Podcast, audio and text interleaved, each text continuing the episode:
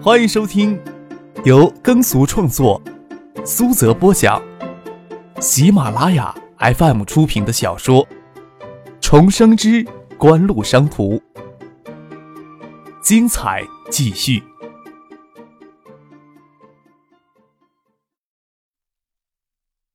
第二百八十二集。今天上午的表演可以算作是精彩纷呈，只是酒席间众人都自持身份，不可能得意忘形夸夸其谈。用过餐，张亚平与助手直接开车从义龙镇返回上海。张克委托丁怀、丁磊、蒋薇三人送陈信生、艾默他们去机场。唐学谦、金国海、杜小山、宋培明等人用过餐之后，直接回了市里。苏京东还要在下午的经销商大会上露个面儿，就剩下叶剑兵、孙尚义、葛明德、傅家俊等人陪张克留在园区里。这时候说话已经没有了太大的顾虑了。傅家俊不知道张克的通盘考虑，憋到现在才忍不住问出口：“爱达电子为什么要主动给对手喘息的机会呢？即使不强势的扩张市场，我想保持当前的市场份额。”应该是没有问题的呀。员工餐厅三楼有专门的健身房、棋牌室、电脑室等各种娱乐室，供员工中午用餐之后休息娱乐所用。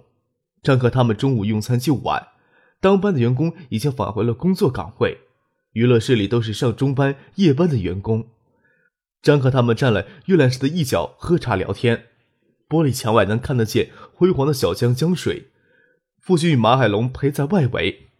注意不让别人打扰到他们。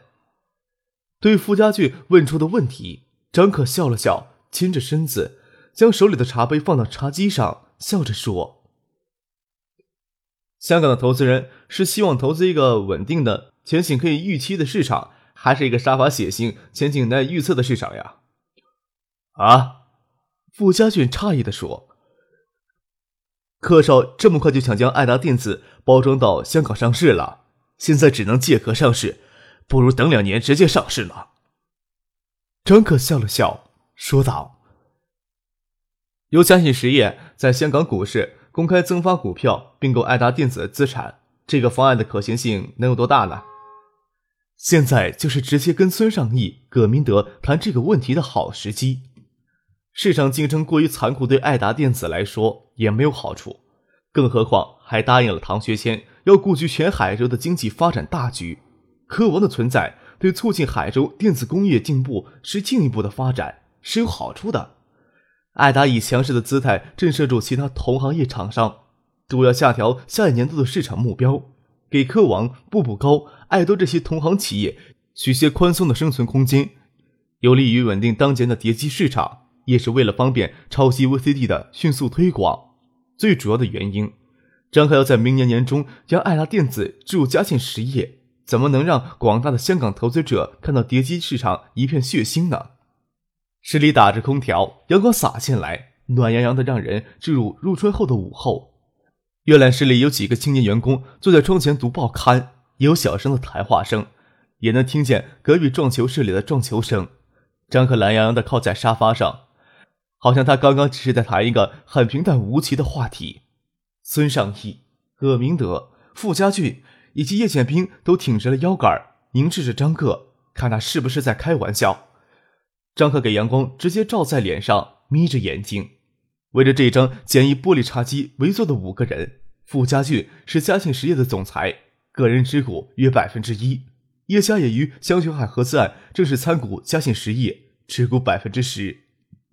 张克、孙尚义。葛明德三人才是嘉信实业的实际控制人。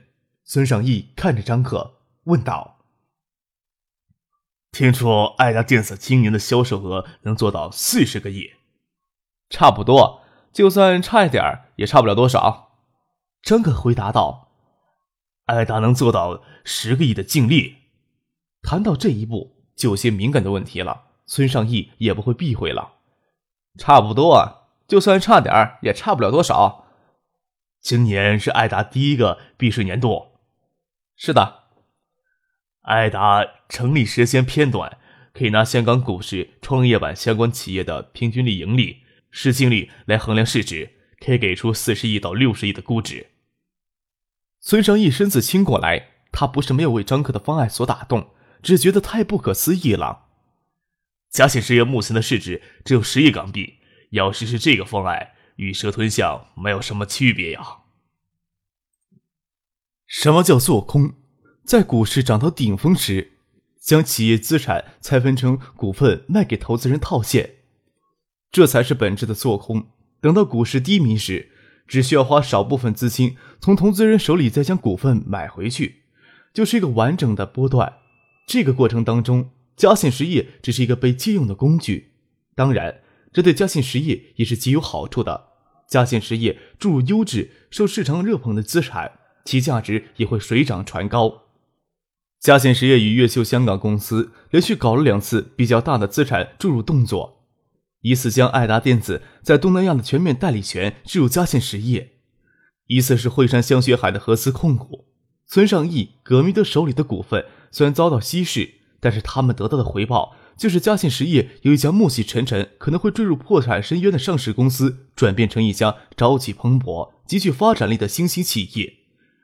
虽然公司净资产短时间内很难有极大的增长，但是葛明德等人手里所掌握的那部分股票市值却增长了好几倍。这次的资产入驻方案注入的并不是一般的资产，而是在一个新兴产业拥有绝对市场地位的企业资产。孙尚义、葛明德、叶建兵、傅家俊都是极心动的，只是担心嘉信实业规模太小，公开增发超过自身市值六七倍的股票。很难得到市场的认同，得不到市场的认同，多么完美的方案都是白搭。凄惨一些的，就怕连发行费用都收不回来。但是不得不承认，这是一个极为胆大到惊人的方案，一个让人怦然惊动的方案。这次呀，请你们到海州来，就是要谈这些问题的。张克也不再故作高深，也不拿什么姿态，坐直身体说道。叶副部长的文章我转给你们看了，他的观点我是非常赞同的。叶剑兵拍了拍额头，也不说什么，继续听张可胡扯。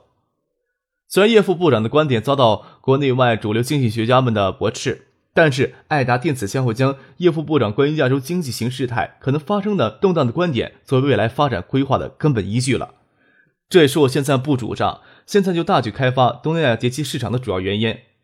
当然。也不能因噎废食，东南亚碟机市场也需要逐步开展工作，但不能作为嘉信实业近期的工作重点了。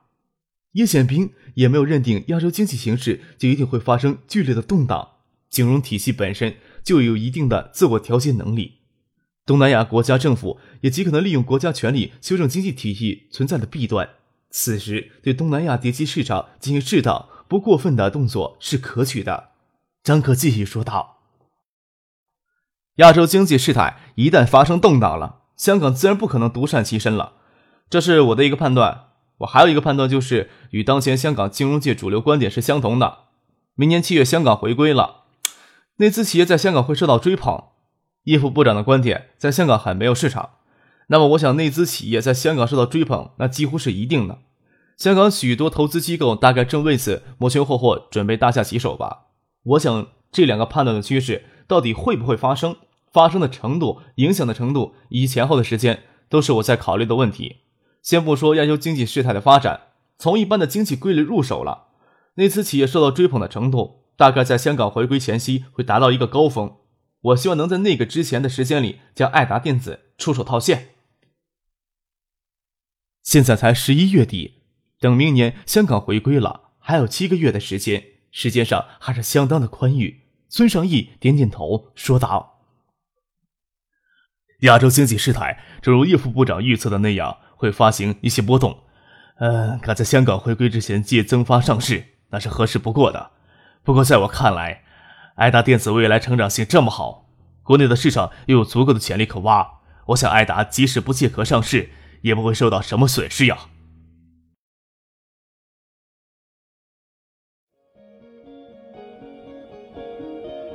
您正在收听的是由喜马拉雅 FM 出品的《重生之官路商途》。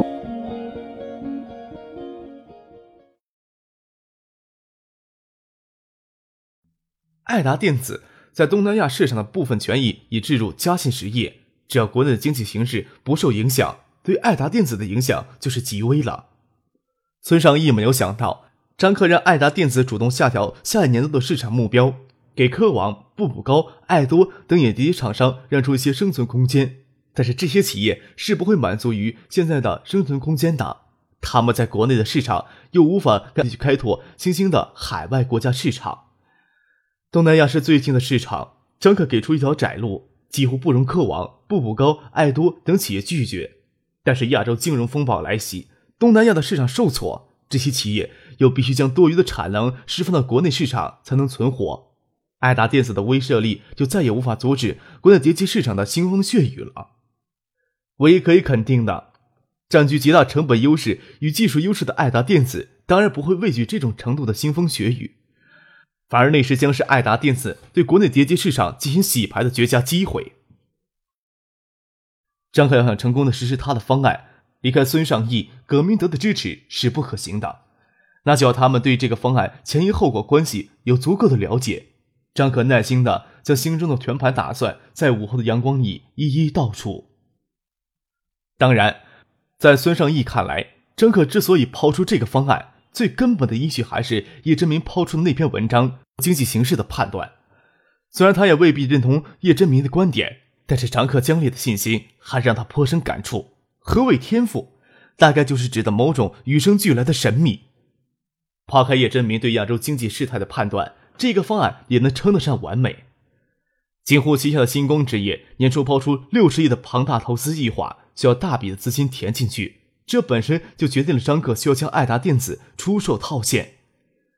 这一方案要是成功的实施了，对孙尚义、葛明德以及叶家都是有极大的好处的。他们手里捏着的嘉信实业股票在大幅度升值，那几乎是一定的了。当然，他们与张克之间也不是不存在利益上的矛盾。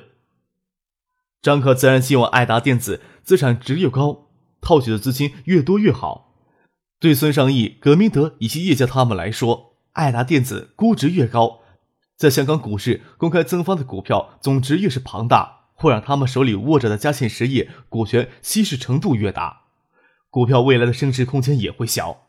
当然，有一点是可以肯定的：首先要保证公开增发方案能够得到市场的承认。香港股市是一个相对成熟的融资市场。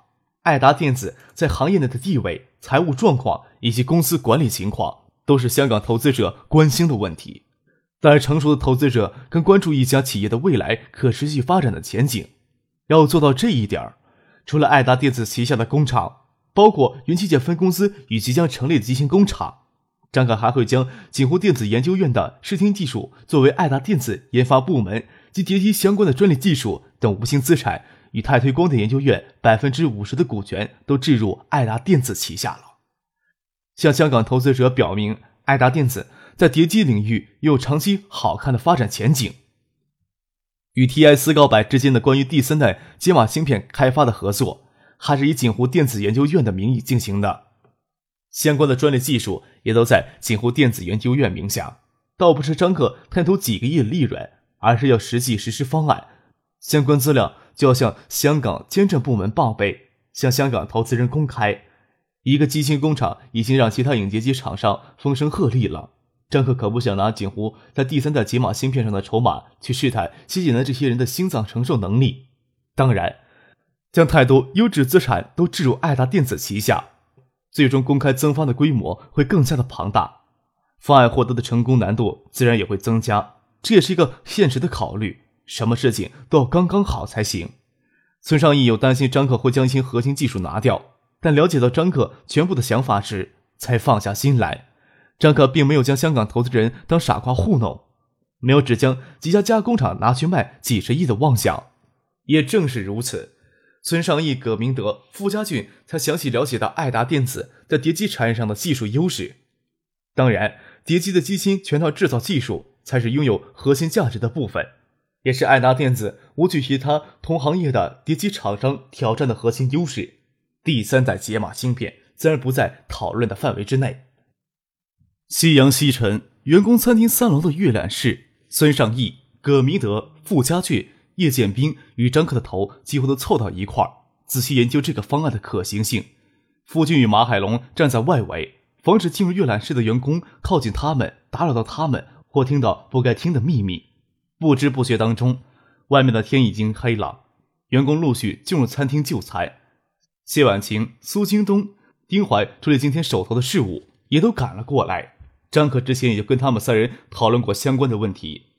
傅俊与马海龙见张可他们仍没有停止的意思，索性吩咐员工餐厅的经理将三楼的活动室暂时封闭起来。等会儿许思还要陪葛明玉、孙信香、江黛尔以及葛明德、傅家俊的家人过来用餐，安排在三楼就好了。徐思下午陪他们去爬象山，霜降后象山上的黄芦树叶呈紫红色，又都没有凋零，正是赏景的好时候。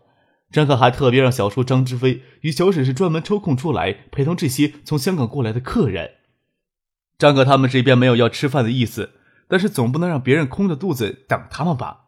当看到叶剑兵老婆拉着孙静香讨论手指上的指甲油，张可心头爆寒呀，都不知道叶剑兵如何保持镇静的。叶剑兵将张可拉到一边，小声的问他：“怎么都安排到一边了？”我也不知道啊。张可摊摊手，这么多事情，难免有些差强。看情形，事情还没有捅破，来得及挽回啊。叶剑兵恨恨的，也不敢说什么。与孙尚香分到两张餐桌上，孙静香咬孙信香咬牙切齿的朝张可挥了挥拳头，大概应付丁文怡无心的热情，让他也相当的困惑吧。张可还是摊摊手，表明自己是无辜的。许思倒是一脸尴尬。丁文怡是谢婉晴的助手张婷负责接待的，两边没有沟通好，在象山上遇到了。张可也不好受呀，要接受许巍质疑的目光。之前给他的解释，许思只是婉晴公司外派香港的普通职员而已。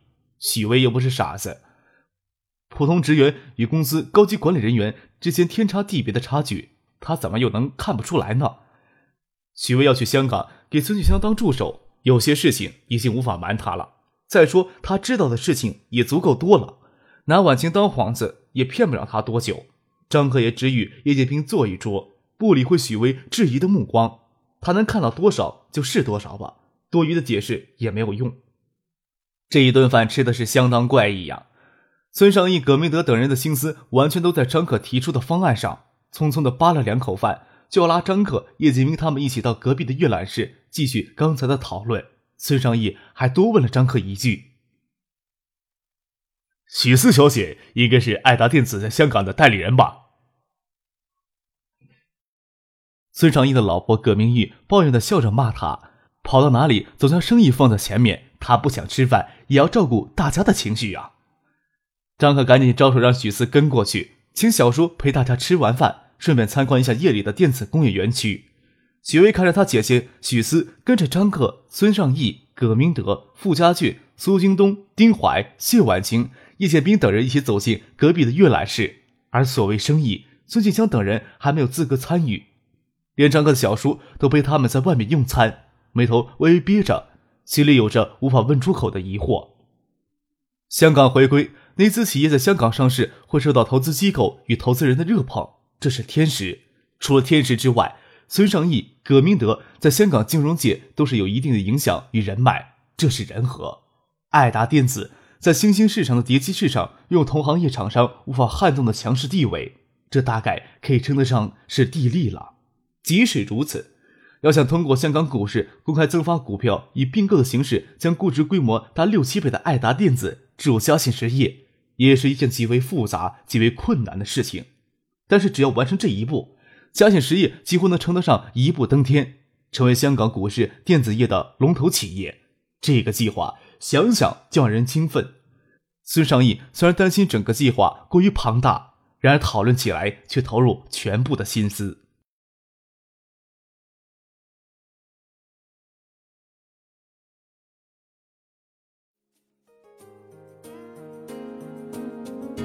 听众朋友。本集播讲完毕，感谢您的收听。